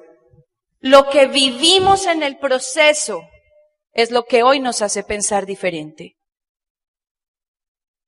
Lo que vivimos en el camino, las habilidades que desarrollamos en ese tramo es lo que nos hace hoy pensar diferente. Pero adivinen que entramos a otro mundo y descubrimos cuánto nos falta. Empezamos a jugar otro tablero y nos dimos cuenta que sí, pasamos el primero, pero todavía nos falta mucho para agarrarnos del segundo. Pero es emocionante ir descubriendo mundos, ¿sí o no? Entonces no se asusten cuando las cosas se pongan difíciles, asúmanlas como lo que es. Una prueba que te va a convertir en una persona más fuerte y más habilidosa, ¿ok? Entonces, a la larga, y en resumidas cuentas, el proyecto aquí eres tú. ¿Cómo no va a ser apasionante? Dime afuera, ¿qué te está construyendo? Afuera, ¿qué te reta todos los días? ¿Qué te talla? ¿No? ¿Qué te está esculpiendo? ¿Cómo no amar este negocio si estás sacando tu mejor versión? ¿Cómo no amar este negocio si todos los días te repite a diario que puedes ser la mejor versión de ti mismo? ¿Cómo no amar este negocio y cómo no apasionarse si el proyecto eres tú? ¿Cómo no amar este negocio? Entonces voy a compartir con ustedes tres palabras que para nosotros fueron claves. Uno, determínate. Pero por favor entendamos lo que significa determinación. Determinación no es salir emocionado de esta convención y decir me voy diamante y que la emoción nos dure tres días, porque la emoción, te lo garantizo, dura tres días. La determinación es asumir que vas por una meta y la vas a lograr pase lo que pase. Tiene que ser una meta que te creas y tiene que ser una meta a la que no vas a renunciar, pase lo que pase. Alfredo y yo nos hemos demorado en alcanzar niveles. Nos quedamos en Esmeralda nueve años. Pero el día en que dijimos nos vamos diamantes sin saber lo que eso implicaba, y el día que dijimos nos vamos a Esmeralda, y el día que dijimos nos vamos a Firo, nosotros sabemos que cuando nos determinamos, pase lo que pase, se puede caer el mundo, que la calificación se logra, porque nos determinamos. Uno toma decisiones todos los días y las abandona. Pero cuando uno se determina es diferente. Tienes una certeza tan clavada en tu corazón que sabes que no importa lo que pase, vas a calificarte al siguiente nivel. Así que entiende ya y empieza a trabajar en tu cabeza por diferenciar muy claramente la sensación de una decisión con lo que significa realmente estar determinado. ¿Ok? Segundo, resuelve. Cuando nosotros estábamos caminando hacia Diamante, nosotros teníamos la compañía de un diamante en Colombia, muy amigo de Carlos y Yasmín, que es Carlos Eduardo Castellanos. Carlos Eduardo nos, acompañó, nos acompañó en el proceso. Y yo me acuerdo que un día me lo encontré. Y me dice, se le ocurre preguntarme, ¿cómo van? Pues ahí me dio papaya, como decimos en Colombia, ¿no? Me dio la opción de hablarle y empecé yo como una caja de pollos. No, Carlos, eso está tenaz porque no sé qué. Tranquilamente 20, 25 minutos de lloradera. Lloradera. Y al final me mira Carlos Eduardo y me dice, ok, Juli, resuelve. Y se paró y se fue. Ha sido uno de los consejos más sabios que me han dado. Resuelve. La vida es para los que saben resolver. La vida es para los que saben resolver. Aquí todos somos niños grandes.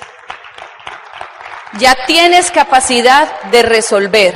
No esperes que el mundo pare y que se te abran las puertas y que las cosas funcionen como tú esperas que funcionen, porque sí. Tú tienes que hacer que las cosas funcionen y eso implica resolver. Y el siguiente La siguiente palabra fue una vez que me dijo Alfredo, una sola palabra también, yo soy colérica, tiendo a estresarme mucho por las cosas, resuelvo, pero en medio de un acelere interesante. Entonces, Alfredo una vez que me vio azarada, me dice, gorda, la idea es que este negocio llegó a arreglarnos la vida. No lo sufras, disfrútalo.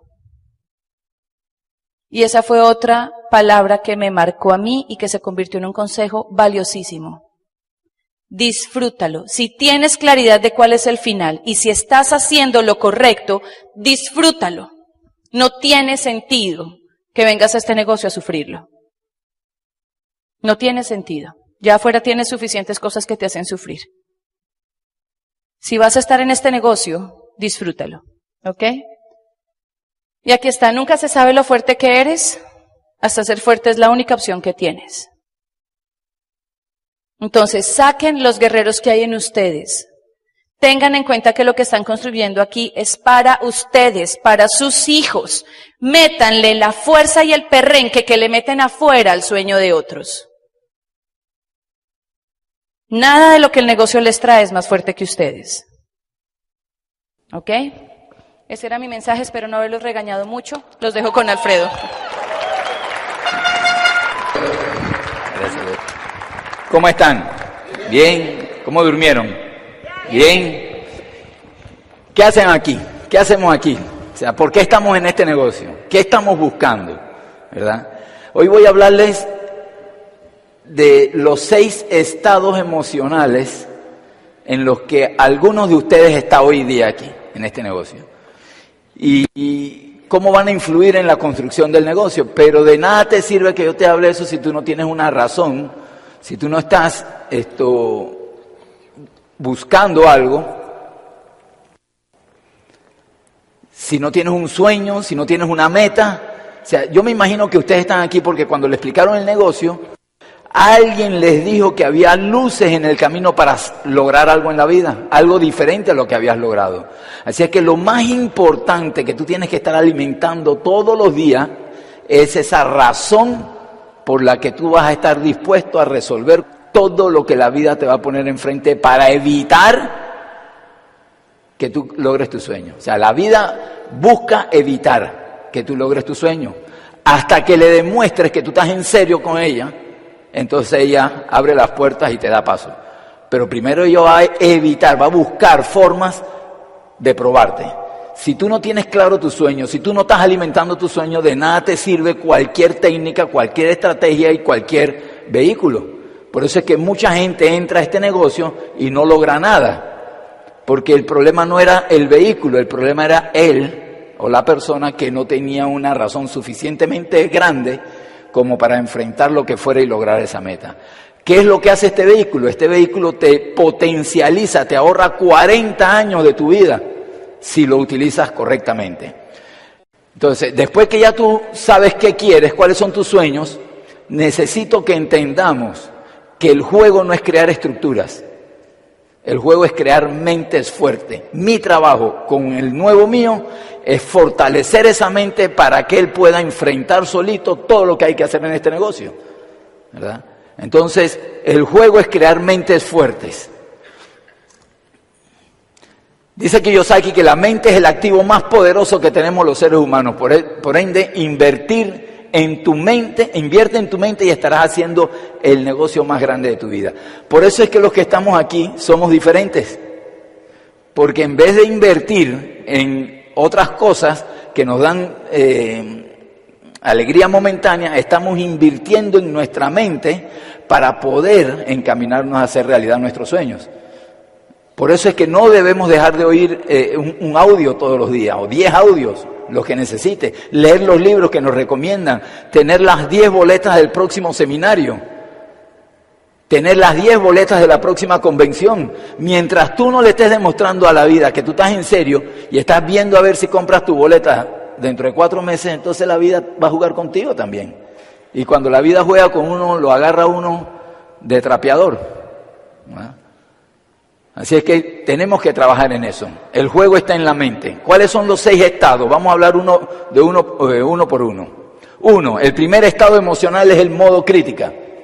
¿Conocen gente que entra a este negocio y todo lo critica? Ayer yo me imagino que hubo gente que criticó las reuniones de ayer. Y que si la comida y que si la fila y que si el, eh, que si la mesa que a mí me tocó y por qué a otro le tocó más adelante, ¿verdad? Qué mi online me habla así y por qué no me atendió y por qué tengo que leer ese libro y por qué tengo que comprar 10 boletas. O sea, ¿conocen gente así? ¿Verdad que sí? ¿Has estado tú en ese modo de crítica? Este es un estado peligroso, gente. Si tú te asocias con gente con ese estado mental, o lo ayudas a cambiar o sal huyendo rápido.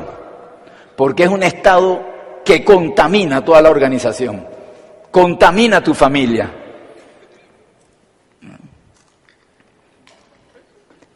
¿Cuál es el resultado de ese estado? Si tú estás hoy en modo crítica y te mantienes en modo crítica, te comento algo, vas a perder mucho dinero y vas a perder la oportunidad que la vida te ha dado.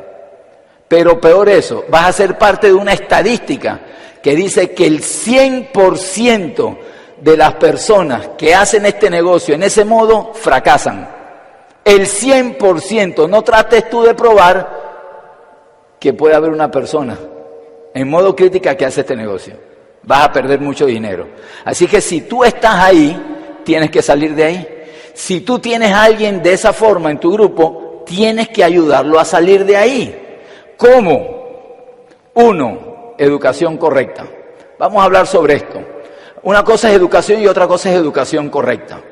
Si yo quiero ser un buen médico, la educación correcta la tengo que recibir de buenos médicos, no de buenos ingenieros. ¿verdad? Si queremos hacer realidad nuestro sueño y triunfar en esta industria y triunfar en Amway, entonces tenemos que educarnos en el ambiente que nos da prosperidad en Amway, no en el ambiente que nos puede dar prosperidad como médico. ¿Me explico? Siempre tú tienes que ser celoso en escoger cuál es la educación correcta. Y se lo resumo de esta manera, la educación correcta es aquella que te lleva a donde tú quieres ir. Cualquier otra educación no es la correcta para ir donde tú quieres ir. Y así que tenemos que ser muy celosos. Por eso es tan importante que tú entiendas desde ya que este ambiente, que comprar tus boletas de seminario, comprar tus boletas de eh, convenciones son es parte de las cosas correctas que vas a tener que hacer. En el momento en que dejas de hacer esto, ya sales de la educación correcta y si sales de la educación correcta, ya empezaste a perder. Segundo, la segunda cosa que tienes que hacer es la asociación correcta. Eso es poderoso. Tú te puedes pasar en este negocio el resto de tu vida asociándote con gente incorrecta y vas a perder. A los líderes se los comenté en la reunión de líderes. Si los cinco, las cinco personas con las que tú pasas más tiempo, con las que tú te aconsejas, son alcohólicos, ¿quién va a ser el sexto alcohólico? Eso no tiene por dónde. No, nos preocupamos de las relaciones de nuestros hijos, ¿verdad que sí? Pero llegó un momento en que dejamos de preocuparnos de nuestras relaciones. Y ahora las relaciones son las que nos hacen sentir bien, no las que nos llevan donde nosotros queremos ir. La asociación correcta es lo más poderoso. Esto que está aquí, además de educarnos, nos permite asociarnos con las personas correctas. Eso va cambiando tu mente, eso va haciendo que tu mente se eleve a otro nivel. Y lo tercero es las decisiones correctas. Este fin de semana hubo gente a la que se invitó a este evento, pero tenían el cumpleaños de la tía. Él tomó una decisión, ir al cumpleaños de la tía. Si él quería si él quería calificar plata el otro mes, ¿dónde debiera estar él? ¿En el cumpleaños de la tía o en este, en, en este evento? En este evento, eso son decisiones correctas. Las decisiones correctas normalmente molestan al que la toma, o sea, incomodan a la persona que toma, pero a la larga te llevan donde tú quieres ir. Por ejemplo, si yo fumo y me encanta fumar, pero decido dejar de fumar, eso me va a molestar, eso me va a incomodar, va a incomodar mi cuerpo, pero fue una decisión correcta a largo plazo. Es más cómodo no tomarla. Entonces tenemos que estar pendientes de cada decisión que tomamos. Tenemos que estar mirando, ser celosos de cada decisión que tomamos. Si yo quiero ir donde Juliana y doy este paso, miren, un simple paso hacia acá, ese paso me lleva a donde yo quería ir. No. Entonces yo tengo que ser celoso de las decisiones que yo estoy tomando todos los días. Llegué cansado del trabajo, 10 de la noche, agotado, no tengo dinero, pero tengo que ir a dar un plan. ¿Cuál es la decisión correcta? ¿Me quedo en la casa o salgo a dar el plan? Más cómodo es quedarse en la casa, pero la decisión correcta es salir a dar el plan. No importa el resultado, hay que salir a hacer las cosas. Esas son decisiones correctas. Debemos ser muy, muy protectores de la educación, de la asociación y de las decisiones que nosotros tomamos. ¿Ok? Voy a hacer esta parte como si fuera un salón de clase. Necesito que me lo repitan. Uno, ¿cómo se sale de ese estado? Uno, educación correcta. Dos, tres, perfecto. Siguiente estado, el modo duda. ¿Y será que vale la pena ir a la convención? Es que son 100 dólares. Y es que no, tengo plata. endeudarme. La gente que empieza a dudarlo todo. Una mente llena de dudas no puede concentrarse en la victoria.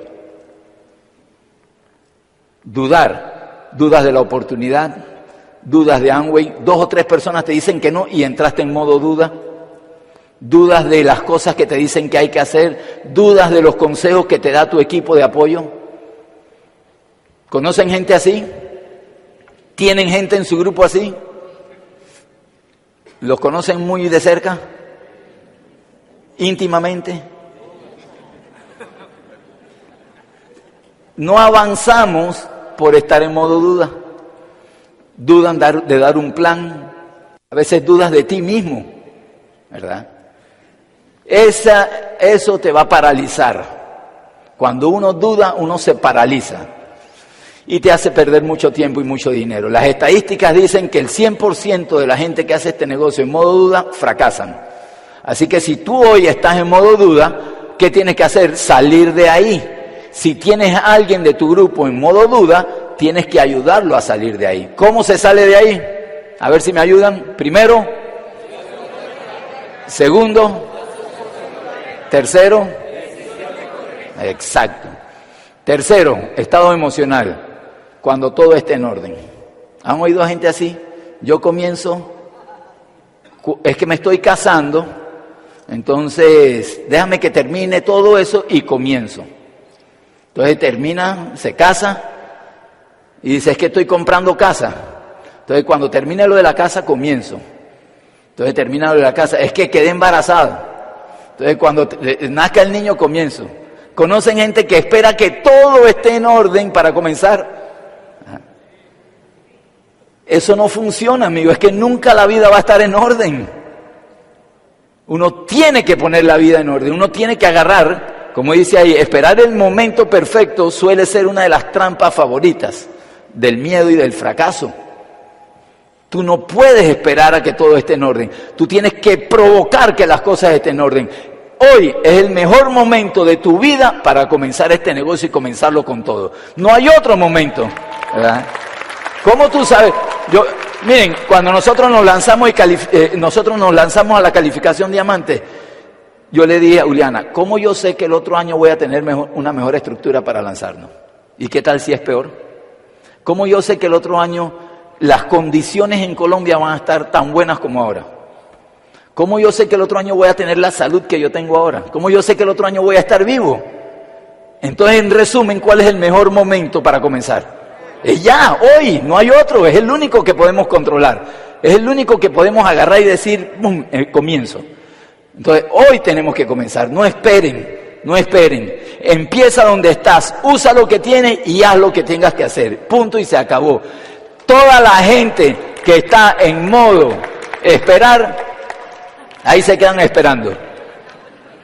Ahí se quedan esperando. Los perdedores nunca comienzan porque siempre tienen la excusa de que su situación no es la mejor para iniciar. Los ganadores toman lo que tienen y con eso comienzan. Así es que tú escoges o perdedor o, o ganador. El 100% de la gente que está en ese modo de esperar, fracasan en este negocio. Así es que si tú estás en ese modo, pues sal de ahí lo más rápido posible. Y si tienes a alguien que está en ese modo de esperar que las cosas estén en orden, ayúdalo a salir de ahí. ¿Cómo lo podemos ayudar? Educación correcta. Así es. Entonces, por eso, están, por eso es que uno agarra a esa persona y le dice, es que tienes que ir al seminario. No, pero es que, es que tiene. ¿Por qué? Porque uno sabe que la educación correcta, la asociación correcta y las decisiones correctas lo van a ayudar a él. Así que si a ti te obligaron a estar aquí, si te presionaron hasta lo último para estar en este evento, agradecelo. Porque la persona lo único que buscaba es ponerte en un estado mental, emocional, a un nivel bueno para que tú construyas este negocio. Así que agradecele. Agradecele si te presionaron. Cuarto estado emocional, el modo estar. Hay mucha gente que está en Amway, pero no todo el mundo gana dinero en Amway. Miren ese estadio, en ese estadio caben 90 mil personas, 70 mil personas. Todos ellos están en la industria del fútbol. Compran camisetas, eh, eh, eh, gastan plata en el fútbol. ¿Han, ¿Han, ido ustedes alguna vez a un partido de fútbol? ¿Sí? Bueno, fíjense, ahí están. Pero lo interesante es que de esas 70 mil personas hay unas 20 o 30 que ganan dinero del fútbol. Los demás no. ¿Por qué? Porque están en el estadio. Ellos llegaron a ese estadio como espectadores, no como jugadores. Y no hay forma de ganar dinero en nada si tú eres espectador. Y a mí lo único que me duele es que esta industria es exactamente igual. En esta sala muchos están como espectadores. A ver qué pasa. Pasan por aquí arriba. Pero lo que quiero que sepan es que en este negocio es igual. Si tú quieres ganar dinero tienes que bajar de las gradas, venir a la cancha, aguantar las patadas, aguantar las tarjetas rojas, aguantar que los supuestos expertos te cuestionen y te critiquen. Pero ahí es donde se gana el dinero. Como espectador, jamás. Así que desde ya los invitamos a que dejen de ser espectadores en este negocio y se pongan a hacer lo que hay que hacer. ¿Vas a aguantar los golpes? Sí, pero vas a ganar el dinero ahí. Es bueno estar, es bueno estar, el, modo de estar es mucho mejor que los otros que les dije, ¿verdad? Como les dije, van a tener que salir de ahí y van a tener que eh, eh, jugar en la cancha. Ahora, ¿cómo hago yo? Porque el, resultado del modo de estar es peligrosísimo también. Eso te mantiene emocionado, pero a la larga, a los dos, tres, cuatro años, terminas frustrándote porque sí, es rico venir a todos estos eventos, es rico aplaudir a la gente, todo esto nos emociona, la charla de los diamantes, pero lo que entraste aquí es hacer realidad tu sueño. Y mientras solo estés, eso no va a pasar, entonces vas a terminar frustrándote. Por eso hay tanta gente buena que se sale de este negocio, porque vinieron y se quedaron en modo estar y ellos no salieron de ahí y el que lo trajo no los ayudó a salir, no le enseñó cómo salir de ahí. Así es que tenemos que salir, es un estado peligroso, te mantiene así, y de repente haces algo, pero ahí te queda, haces algo y ahí te queda, ¿verdad? Entonces, pasar mucho tiempo ahí es peligroso. ¿Cómo se sale de ahí? Más educación correcta. Asociación correcta y decisiones correctas. Más, hay, hay que darle más todavía porque él está ya en un punto bueno en el negocio, pero tienes que sacarlo de ahí. ¿ok? Ahora, el siguiente estado emocional, modo metas. Ese es un estado bueno en el negocio, pero frustrante también. Ayer nos tomamos una foto con un grupo que su, que su pose era como era, así. Igualita que esa que está ahí, ¿ves? Conocen gente que le promete a los offline que van a calificar, que sueñan con calificar, que quieren lograr, que dicen este mes sí voy, ahora sí voy, salen de esta convención y se paran y ahora sí voy. ¿Conocen gente así? ¿Ah?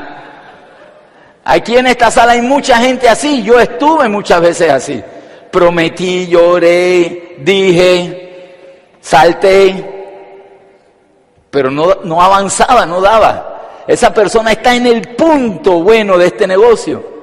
Tiene que salir de ahí porque si no sale de ahí se frustra. ¿Saben cuánta gente dice, este mes me califico al 9% y no lo logran y su estado emocional empieza a bajar? Si tú estás en ese estado, y no sales de ahí, ¿qué va a pasar? Vas a volver al estado duda. vas a empezar a dudar. Y yo puedo hacer, es que me puse la meta y no pude. Es que esta vez dije que lo iba a hacer y tenía todo y no pude. Entonces entras en el modo duda. Y el 100% de la gente que entra en el modo duda fracasan. Entonces ese estado es chévere, es bueno. Para el offline es rico, pero tú tienes que aprender a identificar si él está diciendo algo que va a hacer o solo lo está diciendo. Esa es una de las habilidades que debes tener como líder, identificar, porque si él está en, el, en ese modo, tú tienes que sacarlo rápido de ahí, porque si no, él se va a frustrar. Es muy peligroso eso. Ponerte metas te llevará a avanzar y te va a paralizar también. No lograrlas te hace entrar en frustración y puedes regresar a los otros estados. ¿Cómo salir de ahí? Educación correcta, asociación correcta y decisiones correctas. Sexto estado emocional, modo lograr. Este es el estado óptimo para construir este negocio. No hay ningún otro estado que te permita obtener las promesas de Amway. Las promesas de Amway son muchas, son grandes, siempre te van a sorprender, siempre van a ser más grandes de lo que te dicen. Pero la única forma de obtenerla es que tu mente esté en un nivel emocional de lograr, resolver, resolver. Por ahí hay una frase en, en internet que está moviéndose que dice, el camino a diamante es un curso intensivo de resolver. ¿Qué hay que resolver? Lo que haya que resolver. Y lo dijo Juliana en un seminario, y así es. Pero cuando tú estás en ese modo de lograr, todo eso encuentra lógica. ¿Qué tú tienes que hacer encuentra lógica? Si te tienes que acostar a las 3 de la mañana dando planes, te emociona, te apasiona. El estado meta te quita todas las frustraciones, todo el estrés. Entras en e, ese, ese, ¿cómo se llamaba eso? Que ese, lo contrario al estrés. No, era eh, una frase que nos dijo Carlos Eduardo que nosotros estábamos viviendo porque llevábamos dos, tres días que no dormíamos cuando estábamos en carrera. Eh, ¿Cómo era? No. Por ahí nos... escarmonía. Yo la busqué en el diccionario y no la encontré, no sé si me engañó en ese momento, pero yo me lo creí. Escarmonía. Es lo contrario al estrés. No puedes dormir, andas eléctrico, pero es en positivo es porque tienes la seguridad que cada acción que estás tomando tiene un sentido. Y eso emociona a la gente, eso no lo frustra. Tú sigues emocionado, nunca tu estado emocional se baja, porque estás en modo lograr. Y cuando tú estás en modo lograr, nada te detiene. Te vuelves poderoso, te vuelves invencible. Eres la misma persona, pero hoy pasó algo. Es como cuando, yo me acuerdo cuando Juliana quedó embarazada de, de mellizo, y, la preocupación de toda mamá primeriza es, ¿sabré ser mamá? ¿A alguien le ha pasado eso? ¿Sabré ser mamá? Y el día que das luz, ese día ya sabes ser mamá. Algo pasó en tu interior que hizo clic. Cuando tú estás en modo lograr, algo pasó en tu interior que tu mente hizo clic y nada ni nadie te detiene. Ahí dice, no hay circunstancias afuera que fueran más, son más fuertes que uno. La persona está empoderada y lleva a sus equipos a triunfar. O sea, cuando tú te empoderas, la gente de tu equipo se une y se contagia de lo que tú estás viviendo. Es como cuando un carro, ustedes han visto un carro que pasa por encima de hojas secas, que pasa suavecito. Uno escucha las hojas secas quebrarse, ¿verdad? Pero cuando ese carro pasa a toda velocidad, las hojas se levantan y se van como detrás del carro. Eso se llama momentum. Eso se llama, eso, eso es lo que se hace en un equipo cuando el líder está empoderado y está en modo lograr. Hay veces que yo oigo a la gente, es que mi gente no hace nada. ¿Quién es el que no está haciendo nada? A veces creen que por mandar cosas por WhatsApp ahí se está trabajando. Solo, ah, tú quieres que una pata tuya te califique, pues califica otra para que veas cómo esa te empieza a calificar. Entonces, pero tienes que estar en modo lograr. Otros duplican al líder y entran en un estado. En ese estado se genera un momentum que y se genera un momentum que se necesita para crear calificaciones. Pero eso, eso lo tienes que provocar tú y lo vas a provocar solo si estás en modo lograr. Resultado de este estado es donde se logran las metas, donde se alcanzan los sueños, donde se califica, donde se viaja y donde se obtiene el dinero y las promesas que Amway te da. Es el único estado. Verifica hoy en qué estado tú estás y entiende que la única opción que tú tienes de lograr triunfar es que tú te pongas en estado de lograr. Viene septiembre, quieres calificar eh, plata, tienes que ponerte en estado de lograr hoy. No puedes estar en duda, ¿podré o no podré? ¿Será posible o no será posible? Hoy le dieron una charla temprano de cómo llegar al 21 en siete días. El 99% debe estar dudando de esa información y el 99% no la va a lograr. Pero el que se la cree y se pone en modo lograr, la logra. Y entonces después uno dice, ay, mira si lo hubiera hecho. Entonces tienen que ponerse de una vez en fe. Cuando nosotros comenzamos este negocio no había nada, era solo fe, fe. Y en eso lo corríamos, ¿sí o no? Muy. Entonces, ¿cómo salir de ese estado? Educación correcta. Y falta una para este estado. Este es el único estado que exige algo más. Se llama quemar las naves. No hay otra opción. Si tú quieres entrar en este estado, tienes que estar dispuesto a que esta sea la única opción en tu vida.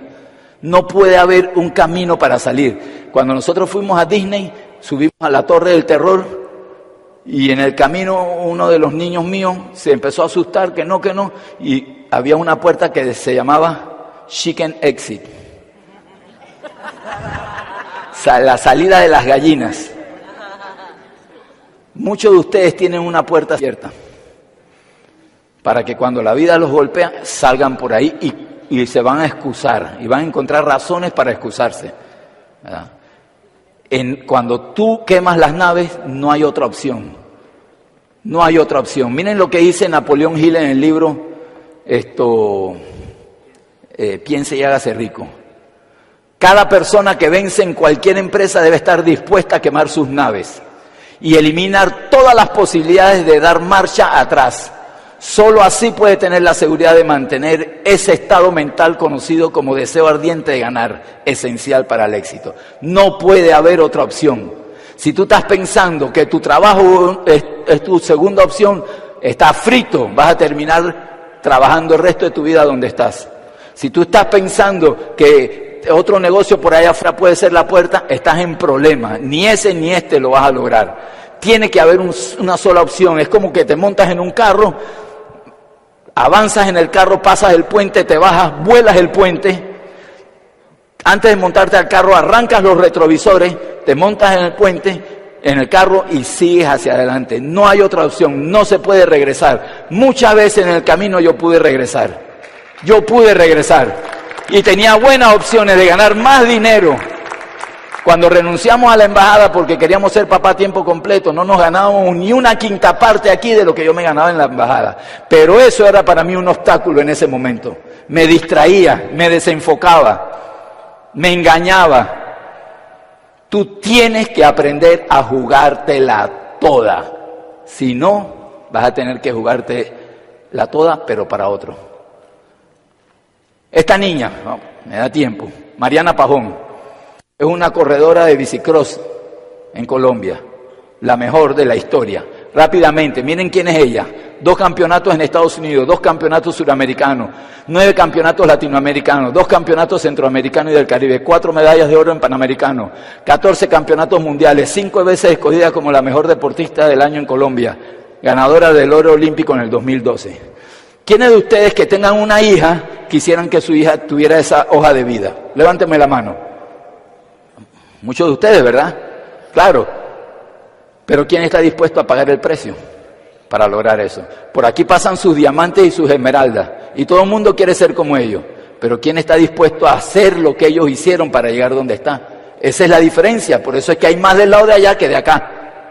Por eso es que hay más que ganan, que, que, que montan bicicleta, pero solo unos cuantos ganan el oro olímpico.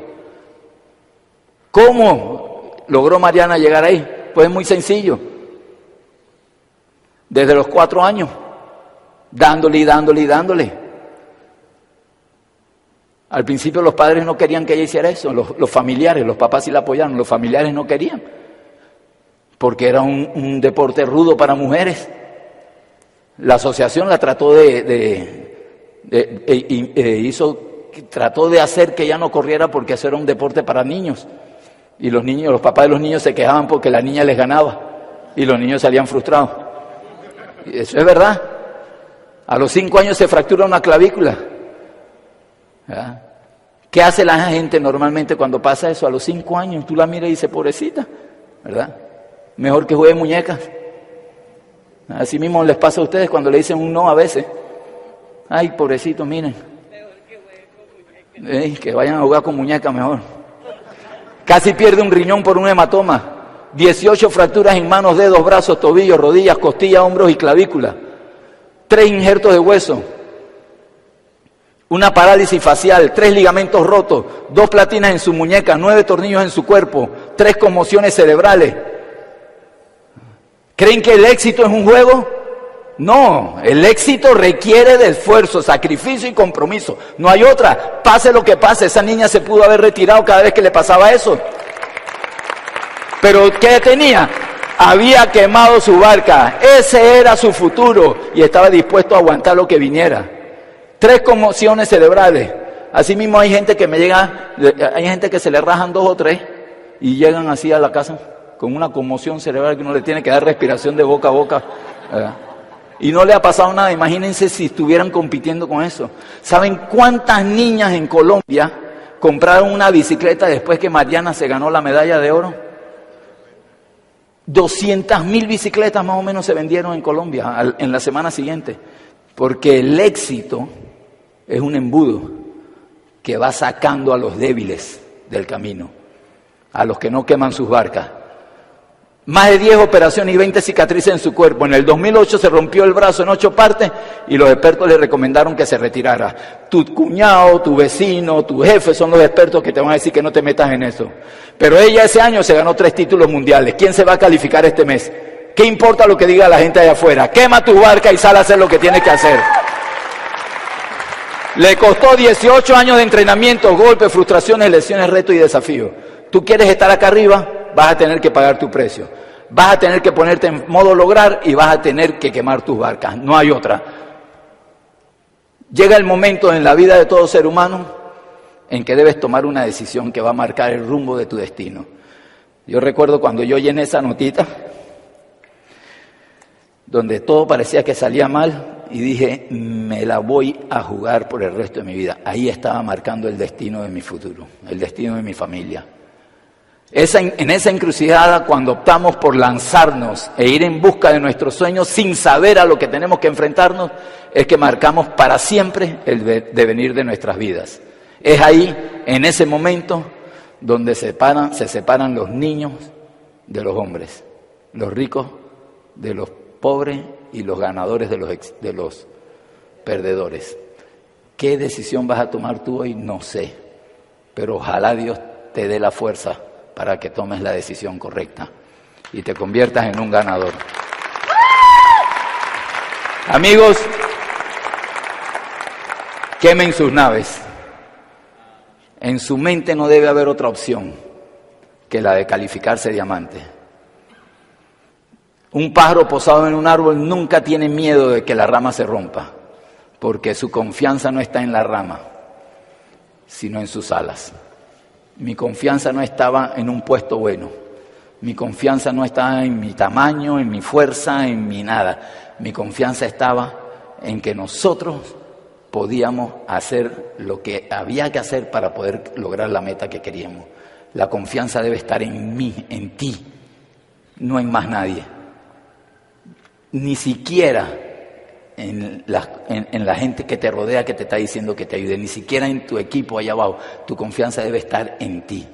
Salgan a construir su futuro, gente.